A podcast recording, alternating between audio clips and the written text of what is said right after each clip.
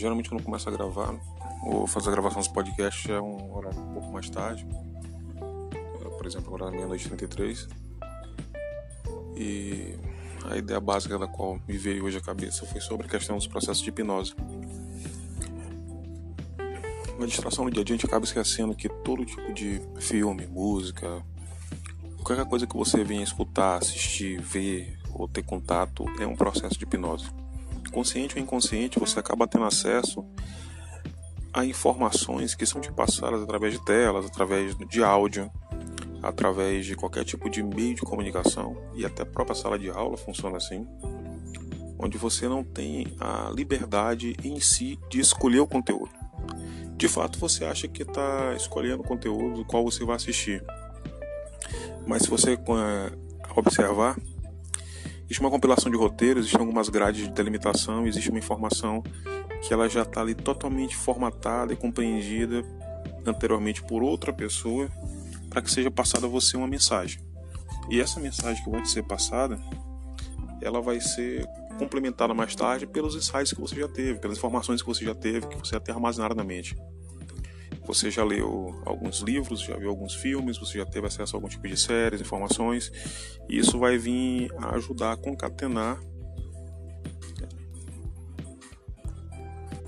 a concatenar as ideias em algo que vai gerar um, uma decantação de acordo com aquilo que já foi projetado por aquele vídeo, por aquele roteiro pré-elaborado.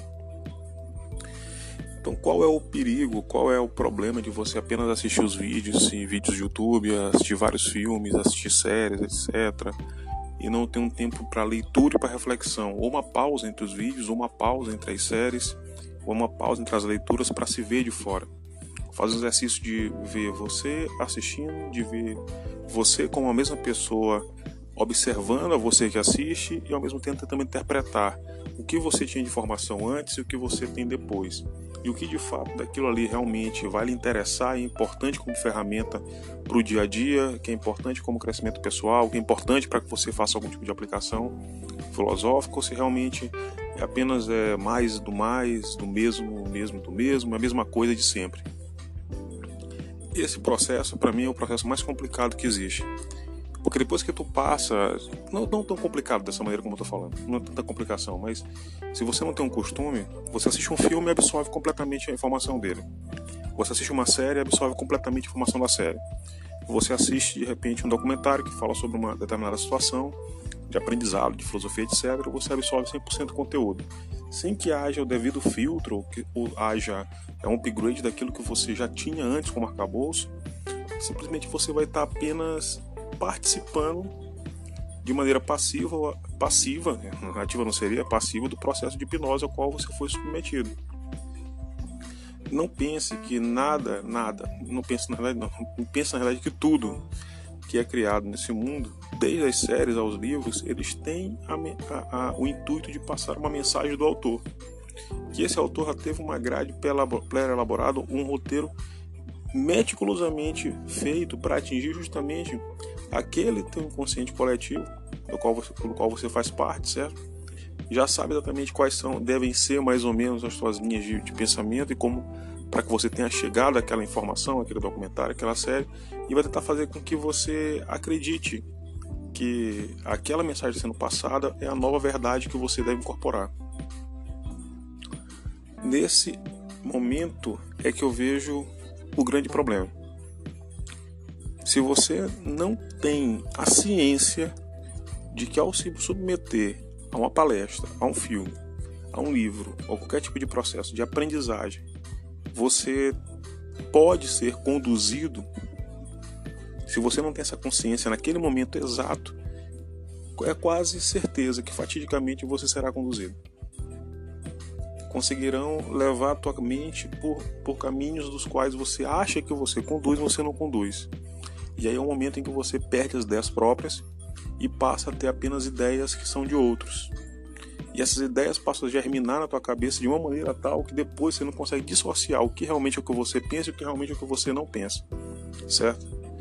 E eu não digo que você tem que mostrar aos outros que você não está sendo influenciado. Isso é uma grande baboseira mas você tem que ter a ciência dentro de você de perceber o critério de manipulação em relação à ideia e de perceber exatamente que aquela atitude que você vai ter, ou para dissuadir aquela pessoa que, que acha que vai lhe convencer, ou que diz que lhe convenceu, para simples e mera e fortuita e tranquila sensação de importunação por parte daquela pessoa que quer porque quer lhe convencer de algo pelo qual você não tem como ser convencido. O critério de filtragem tem que ser um critério consciente. Como adquirir esse critério consciente? Através da filosofia. Você observando exatamente para que serve aquela informação, qual a utilidade dela, certo? Qual é o uso prático daquela informação, quais são as provas fatídicas que aquela informação está correta e quais são realmente os sofismas que estão envolvidos naquela informação. Qual o viés de interesse, qual o cunho político ou não, qual é a, a, a, a fonte de financiamento daquilo que você está assistindo, quem que fez, ou seja, são tantos, tantos, são tantos pormenores e qual o impacto direto disso na sociedade e em você que tem que ser analisados antes que você realmente aceite aquela informação toda como verídica. O perigo de não haver filtros é o que acontece na religião. Em várias religiões. A religião é filosofia. Não a religião deve ser, deve ser descartada. Jamais. Entende? A Bíblia é, uma, é um livro filosófico perfeito, maravilhoso. O Alcorão, então todos os livros. Não há porquê desprezar a religião. Mas a interpretação errônea da religião, através da criação de cultos, de, de processos hipnóticos ou de, ou de palestras, onde as pessoas passam a escutar de forma passiva e dizer amém, de aceitar a informação como se fosse algo verdadeiro a partir dali, como se um autor lançar um livro novo fosse a nova descoberta, a nova verdade, um novo isso, novo aquilo, os dez passos para isso, os dez passos para aquilo, os cinco passos para isso, os três passos. E, de fato, nada disso existe. Nada disso existe. Não existe possibilidade de concatenar todo o conhecimento humano em um livro só. Não tem como você, do dia para noite, é, criar 5, 6, 7 passos para autoestima, 8 passos para felicidade, 5 passos para é, eficácia, 3 passos para. Não. Todos esses passos não, não, não, serão exatamente assim. Pode ser que de repente você dê um passo e consiga aquilo que você quer. E pode ser que você caminhe todo o caminho de Santiago de Compostela e ao final você não encontre nada do que você procurava. Que essa jornada espiritual que até o Paulo Coelho vende não, não, não existe, entende? Pode ser que você de repente faça uma caminhada pela manhã e encontre aquilo que você estava precisando. Pode ser que você sente no chão e a partir de uma meditação consciente, respirando da maneira correta, você encontre o seu eu verdadeiro e a partir daí você possa transcender e ver que você tem uma conexão toda com o universo, uma conexão em relação ao funcionamento humano, ao mar, etc. Você vê que você realmente, ao ter uma respiração consciente, você está presente em si, compreender para que o porquê de uma alimentação, para que, que o porquê de uma alimentação saudável, compreender o porquê uma rotina de exercício, compreender o porquê do seu trabalho, o porquê de você ter que dormir, o porquê de ter que acordar, o porquê de estar vivo, todos os porquês da vida. Isso tudo, todas as respostas dentro de você. Infelizmente, a gente busca sempre no externo a resposta daquilo que tem que ser procurado dentro do interno. A separação entre interno e externo, que não existe uma separação de fato, mas separação apenas didática, para efeito de que a gente possa ter uma dicotomia de contraste, para que você possa então enxergar ah, o caminho, porque é para isso que serve o contraste. O contraste serve para que você enxergue o caminho entre preto e branco, entre a, a luz e a escuridão, para que você possa saber qual o caminho, qual o limiar, quanto que eu tenho que dosar de cada coisa para que eu possa então andar no reto caminho. O reto caminho nada mais é do que o caminho ao qual você está é, disposto a seguir, aquele caminho que alegra sua alma, que alegra seu coração, alegra sua mente. Esses conceitos que parecem ser tão complexos são tão simples a partir do momento que você, ao invés de apenas experimentá-los na mente, você passa a experimentá-los e vivenciá-los no dia a dia. Mas tudo isso precisa que você tenha treino, treino e prática, treino e prática. E às vezes, é, situações rotineiras do dia a dia, o estresse psicológico, situações de conflito acabam te retirando daquilo que você tinha como alvo principal, certo? Basta que retire a sua paz para que você possa ter um certo embotamento daquilo tudo que você aprendeu com filosofia, daquilo tudo como você aprendeu com filosofia de vida. E é nesse momento que eu chamo a atenção que até isso, até a monofocalidade em relação ao processo de conflito, pode te gerar um processo de hipnose do qual você não estava nem a fim de submeter e de fato você apenas vem negando para que você não, não tenha mais conflitos. Isso pode acontecer. Como? Você está monofocalizado em um problema do qual é insolúvel por conta das, situa das situações ao teu redor não permitirem, ou as pessoas que têm as chaves para te permitirem sair do problema não permitem. A única maneira que você tem é tentar lutar e, e manter sua consciência até o momento em que você consiga de fato sair disso. Monofocalidade realmente é uma das coisas mais terríveis que podem acontecer. Mesmo que você tenha uma mente multifocal e esteja buscando multiconhecimentos ao redor e se alimentando de informações benignas, tentando fazer uma rotina mais saudável possível, se você tem um problema que te rouba o sono, te rouba a atenção, esse problema vai te sugar todas as energias. Todas as energias. Certo? E se reconcentrar e concentrar pode tornar apenas o problema cada vez mais insolúvel. A maneira de sair desse problema de hipnose do dia a dia, que é quando você tem pensamentos cíclicos, cíclicos e cíclicos e cíclicos e não consegue sair do problema em si, simplesmente é o afastamento do problema. Afaste primeiramente dos, das coisas que criam o problema, depois afaste daquilo que pode ser motivo para o problema, afaste das pessoas que podem ser o problema e finalmente do local onde o problema está sendo causado. Não tente justificar o porquê, apenas faça. Porque de fato, por mais que você explique, que você diga, olha, está acontecendo isso, está acontecendo aquilo, está acontecendo. As pessoas não estão nem aí para ti, não. Ninguém está ligando para nada para relação à tua vida. Se você morrer amanhã, você vai fazer falta. Vai, eu vou chorar copiosamente durante algumas horas, mas depois. Infelizmente, o mundo funciona assim. Vão esquecer de você. Então, a melhor coisa que você pode fazer por ti, por si mesmo, é se afastar.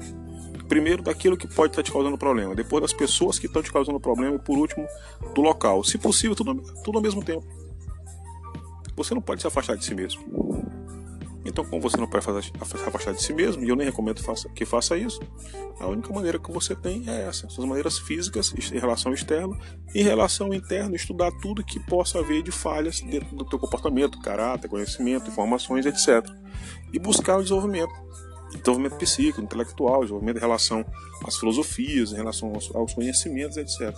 Nada tão esotérico e nada também tão, tão pragmático nem tanto a terra, nem tanto o mar, fica entre as duas situações. Se você tiver consciência que de fato o que é real é aquilo que está na tua mente, o que é real no mundo é simplesmente esse fluxo energético do qual você é composto e tudo que está ao redor não é real, tu começa a compreender o mundo de uma maneira totalmente diferente. Não é que você vai sair voando e vai sair e as leis da física são desprezadas ou que você a partir de amanhã vai fazer algum tipo de milagre, nada disso apenas saber que a manifestação do que existe energeticamente ao teu redor, inclusive você, é apenas um, uma manifestação do pensamento primordial. O tolo de fato é mental. Cada dia que passa a gente vai descobrindo isso. A matéria do teu corpo não é densa. Essa matéria que o composto não é densa, ela é cheia de, per, de perfurações. Você sabe também ao mesmo tempo que a, a, todos os átomos do corpo são trocados durante a vida. Você sabe que suas células não são as mesmas desde que nasceu. Você sabe também que o teu sinal do teu sinal elétrico que é formado no corpo pelo corpo através de processos químicos e também interligação com, com o sistema nervoso central, ele simplesmente ele não, não para num local só. Você sabe ainda que esse sinal elétrico é o que compõe você de verdade, é o que faz você conseguir falar, é, conversar e mover toda essa, essa massa corpórea que nós temos.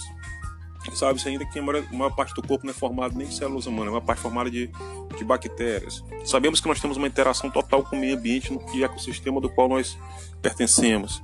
Sabemos também que o, que o corpo humano tem ligação com a terra, com o ar, com o mar, com tudo. E esse ar que nós respiramos, somos totalmente dependentes dele. Se o ar que nós respiramos for retirado por, por alguns minutos, a gente morre. O cérebro fora, é, se a gente fosse uma cabeça decapitada, nosso, nosso cérebro duraria em torno de 27 segundos só, não mais do que isso. Ou seja, nós temos uma, uma situação onde nós somos totalmente dependentes de um ecossistema, de um planeta. Nós precisamos estar presentes em nós e cada dia que passa nós estamos menos presentes em nós. E tendemos a, a tentar estar presente no mundo virtual que não existe como mundo tecnológico.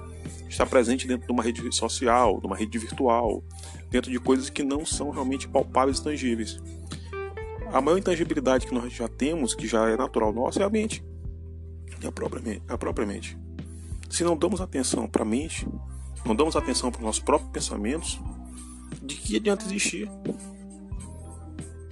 A pergunta filosófica que tem no Facebook, o que você está pensando, talvez deveria ser feita em casa, em reflexão mesmo, em silêncio. O que você está pensando agora? Por que, que você está pensando nisso agora? E quais as consequências disso que você está pensando? Nós não somos acostumados a expressar o que pensamos da maneira correta, porque nós temos a arte, certo? Que pode ser expressada através da música, de canções, de um instrumento, nós temos a escrita, nós temos a dança, nós temos tantas formas de manifestação da qual o ser humano praticamente não é ensinado a nenhuma delas. Ou não deixamos, na verdade, que ele se expresse ou que desenvolva os talentos que tem para arte. Ah, fulano de tal não tem talento nenhum para arte. Tem, existe algum tipo de talento que a pessoa tem, certo? Ah, fulano de tal não se concentra, ele tem, tem déficit de atenção. Será que déficit de atenção? Ou será que aquilo que está sendo colocado para ele aprender é uma coisa que não tem nada a ver com, a, com ele? Quem falou que entre as múltiplas inteligências que existem, é, você realmente tem que ser dotado daquela inteligência que foi colocada na escola. Você tem que saber só matemática, só português, só história, só filosofia. Não existe isso.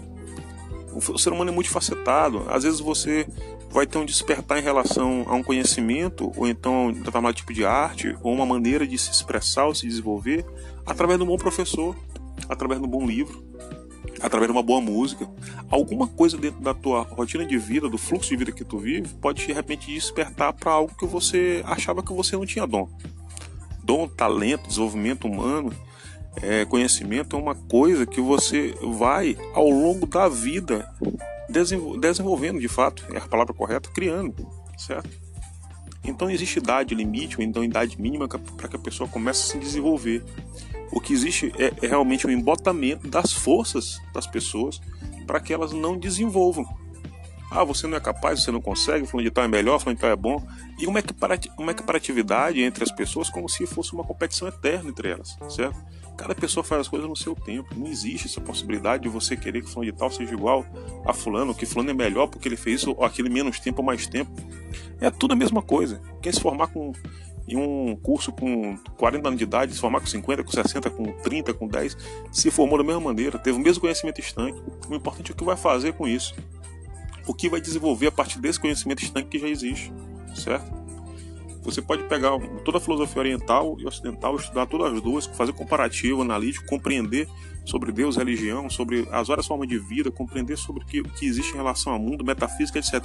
Se tu não conseguir juntar o conhecimento da metafísica com o trabalho lá, lá do início, trabalhar a Bíblia ao mesmo tempo, conhecer as doutrinas filosóficas que existem atualmente, conhecer o que o sistema de mindfulness, que é tanto, tanto é criado, tanto falado, conhecer o Tao Te Ching, conhecer os do Sirihan, compreender as doutrinas é, é, de existência em relação ao yoga e ver que tudo tem uma mesma linha de raciocínio, verificar que o Oriente e o Ocidente tem uma mesma linha de raciocínio, existem a mesma linha. Não é história, é a mesma linha. Você lê o Herói de Mil Faces, do Joseph Campbell, e depois você lê O Poder do Mito, e você vai compreender a, a correlação entre as religiões, a mesma correlação. Você vai estudar sobre os maias, sobre os egípcios, compreender sobre o Império Chinês, verificar informações de que são. Uma, eu peguei toda uma linha de tempo extremamente ampla, da qual essa linha de, de tempo que eu falei talvez seja complicado, se eu pedisse refutação, mas eu não busco refutação.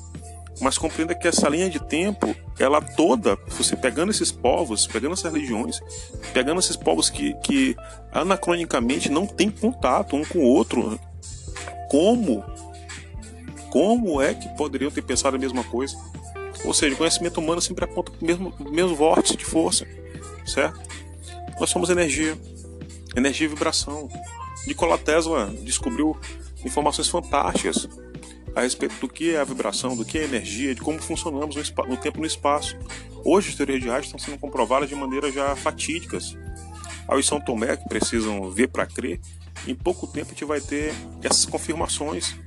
Já sabemos que existe uma onda de radiofrequência em relação à nossa mente, mas não significa que a partir do momento vai transmitir como se fosse computador com Wi-Fi. Não é isso que eu estou falando, entende? Nós temos ondas gamas que são produzidas pela, pela, pela mente, né? existem várias coisas que são todos critérios que ainda não, ainda não é o que a gente está procurando, certo? Ainda não é o que a ciência está procurando. Infelizmente, a medicina trabalha com engenharia reversa. A psicologia também, todas as ciências que nós temos, trabalham em engenharia reversa. E algumas coisas trabalham com inspiração na natureza. Criação de foguetes e tudo foi inspirado na natureza. Basicamente, é observar o mundo, compreender o mundo, entender o que está acontecendo, entender quem nós somos, pegar o melhor de cada ciência, informação, religião, tecnologia, etc., para que nós possamos nos compor. Então, quando a gente nos, nos compõe enquanto escultura e começamos a nos talhar procurando a melhor informação ou o melhor de nós, a gente pode tirar isso de cada religião, ou de cada professor que a gente tiver na vida, de cada conhecimento, de cada estudo, de cada situação. É a única maneira lógica que eu vejo de conseguir coordenar tanta informação e tanto assunto ao qual nós temos acesso hoje. E filtrar. Tem coisa que diz interessantíssimo. Exemplo, você acordar de manhã, assistir um jornal como aqui no estado do Maranhão, e o cara dizer que tem um buraco na Avenida é, João Lisboa. Fora esse buraco. Para que, que vai servir essa informação para mim? Saber que fulano de tal bateu o carro. O problema dele se ele bateu o carro, virou o carro. O que, que isso vai acrescentar na minha vida? Entende? São informações totalmente banais e desprovidas de lógica. O jornal ele menos informa do que informa. As informações que você vai pegar no jornal, de, de 100% dele, é, é 1%, é 2% da informação que vai ser proveitosa. Saber que o Sampaio fez gol, saber que o Botafogo fez gol, saber que o Flamengo ganhou alguma coisa. Que, que, Para que, que vai servir isso? Nada, não tem fundamento prático. Mas dentro do processo de hipnose, a gente vai sendo levado em um carrossel de emoções. E hoje é assim que funciona na política, na religião, na ciência. Você leva as pessoas pela, pelo, pelo emocional e não pelo racional. Eu acho que George Orwell, em 1984, não existe livro mais atual do que o dele. E você está ali no sistema de hipnose do dia a dia, do dia a dia. Se você não conseguir enxergar isso de forma consciente, dificilmente tu vai conseguir montar teu arcabouço teórico e dificilmente tu vai conseguir quebrar as teorias.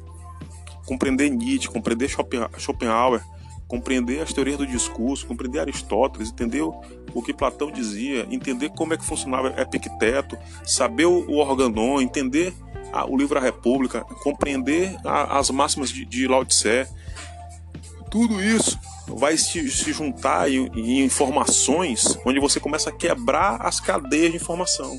Então, quando tiver uma corrente de pensamento, o que, que você faz? Ou você une os elos ou quebra os elos. Porque a informação ela se torna muito fácil de você quebrá-la.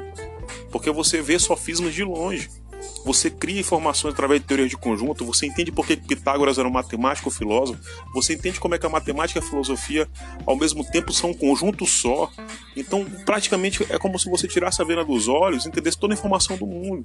Entende por que o design é arte e o quão importante o design para o dia a dia, entende por que, as formas de arte são a melhor forma de expressão, compreende que é a musicalidade, o que, que é o tom do discurso, o que, que é o silêncio, para que, que ele serve, como é que funciona a questão do espaço-tempo, o que somos nós em relação ao universo. Essas questões e informações, depois de compreendidas pela tua mente, dificilmente tu vai ver o mundo como tu via antes. É muito, é quase impossível que tu veja o mundo com a maneira como tu olhava antes. Claro que não vai enxergar é, é, é nada como se tu tivesse descoberto é, algo maravilhoso, entende? Não, tu apenas leu um pouco mais que outra pessoa. Mas existe alguém que está na tua frente e ao teu lado ao mesmo tempo. E alguém que está abaixo. Existem várias pessoas de tudo quanto é tipo de, de, de conteúdo de raciocínio. Então tente buscar o teu desenvolvimento pessoal. E tente sair dos processos de hipnose dos quais a gente está sendo vítima no dia a dia. Se você conseguir, conseguir fazer isso, é um passo gigantesco. Valeu!